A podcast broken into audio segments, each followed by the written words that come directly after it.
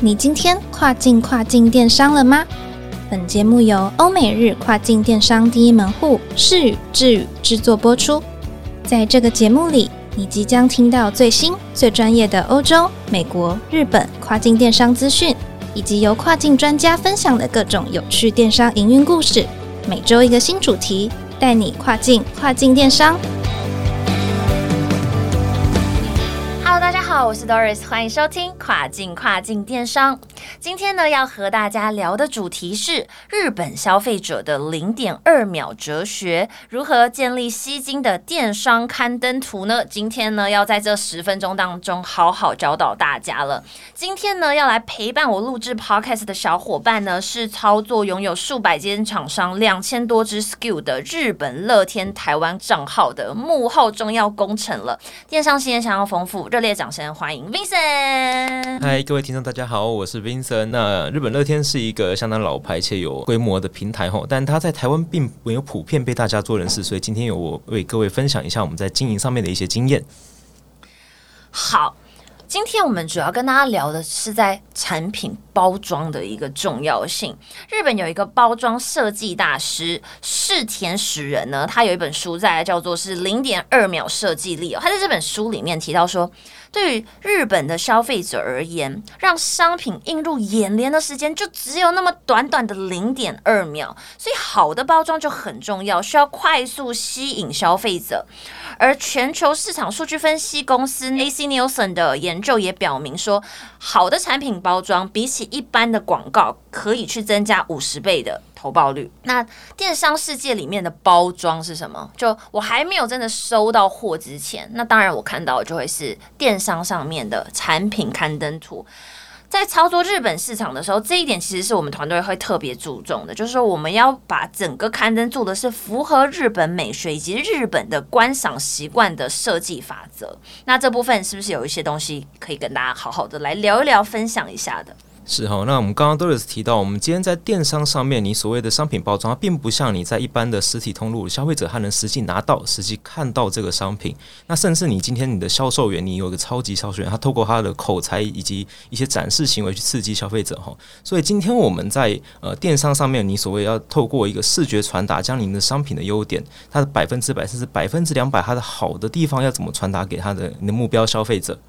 那这其实就牵扯到我们在电商平台上面很重要的两个要素，一个就是 DM 图以及它的商品的那个首图哈。啊，所谓 DM 图呢，就是今天您在逛一个电商平台的时候，点进一个商品之后，你看到一连串情报丰富以及呃相当呃精美的一个图文哈。那对，有的人可能会叫它长条图，对，因为它很长，真的很长。划着那个手机，你可以就是一直划一直划，接收到很多很多精彩的那个商品内容哈。那在日本，它前面我们很多节目都有听到，日本其实，在电商市场上面哈，它也趋近成熟，也就代表说，你有很多同类型的对手会在一个平台上面跟你卖类似的商品。那这中间你要怎么去脱颖而出？那就是要透过一些呃比较优秀的 DM 图，让你消费者对您的商品快速的产生兴趣，提高它在网站上的残留率，最终而言达到商品销售以及提高整个商品页面的转换率的目的哈。是，那针对产品 DM 图的部分呢，像我们就会建议厂商可以去强调产品的精美度啦、特色啦、使用情境啦，都是很好的方式。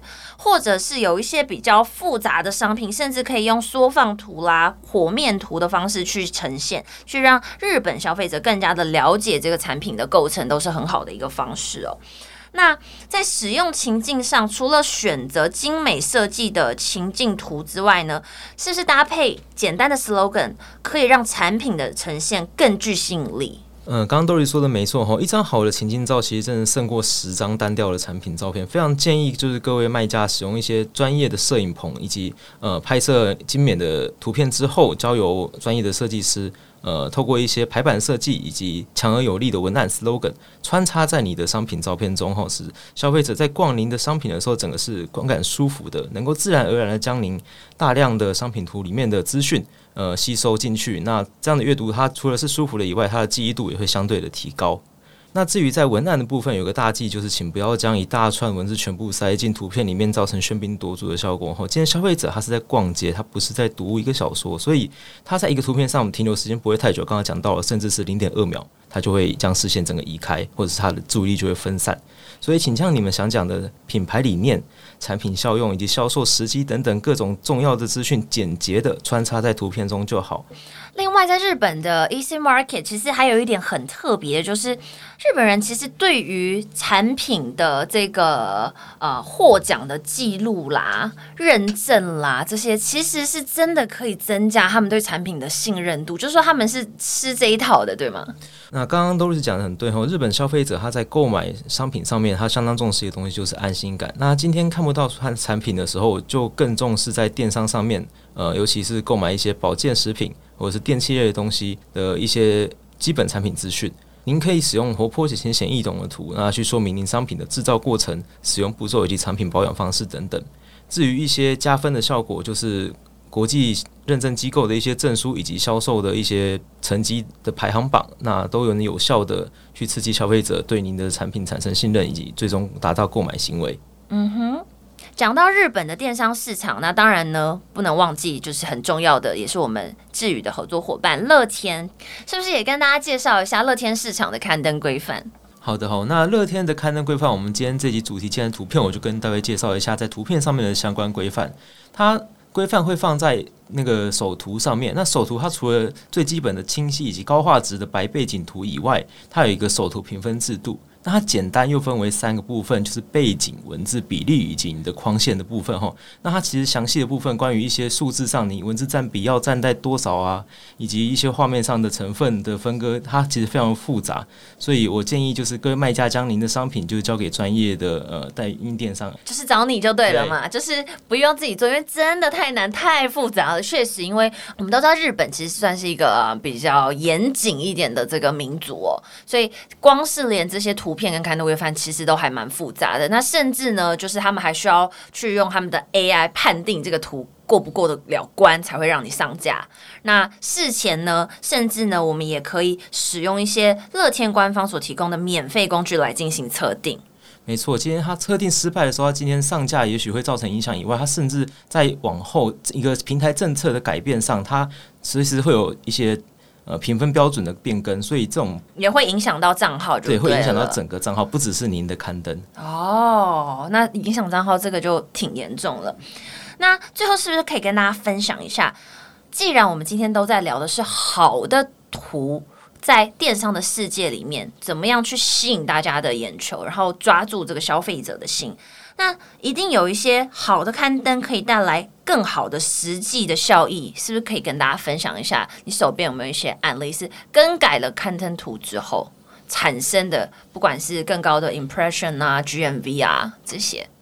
那我们团队就是经手的这个台湾馆上面，它热门产品品项其中一个就是茶叶吼。那我们有一个茶叶的品牌，它原本刊登里面都是只有放他自己，可能在公司里面随便找一面白墙去拍的商品照片，它既不吸引人，也没有达到传达资讯的效果。那经过我们团队的辅导之后，我们。呃，为他介绍了摄影棚以及全程跟拍，然后甚至提供就是设计排版上面的一些建议，为整个刊登做一个视觉再造。那银化就是设计出一个符合日本消费者导向的风格设计。那不但为整个品牌的呃总流量。提升了近十倍之多哈，而且它的最热销的品牌，原本它的转换率只有零点九趴，更是上升到六趴左右的转换率。哇，这个上升的这个幅度很高哎，真的是挺高的。所以，好好的注重你的刊登，才能够真正的走进消费者的心，然后真的呢，在。电商的世界里面呢，大放异彩了。如果你喜欢这集的 podcast 的话，要怎么办呢？欢迎留下五星好评以及你的心得与我们分享哦。没错，我们下次再见喽！记得每周二早上八点钟，让我们带你跨境跨境电商。我是 Doris，我是 Vincent，谢谢，拜拜，拜拜。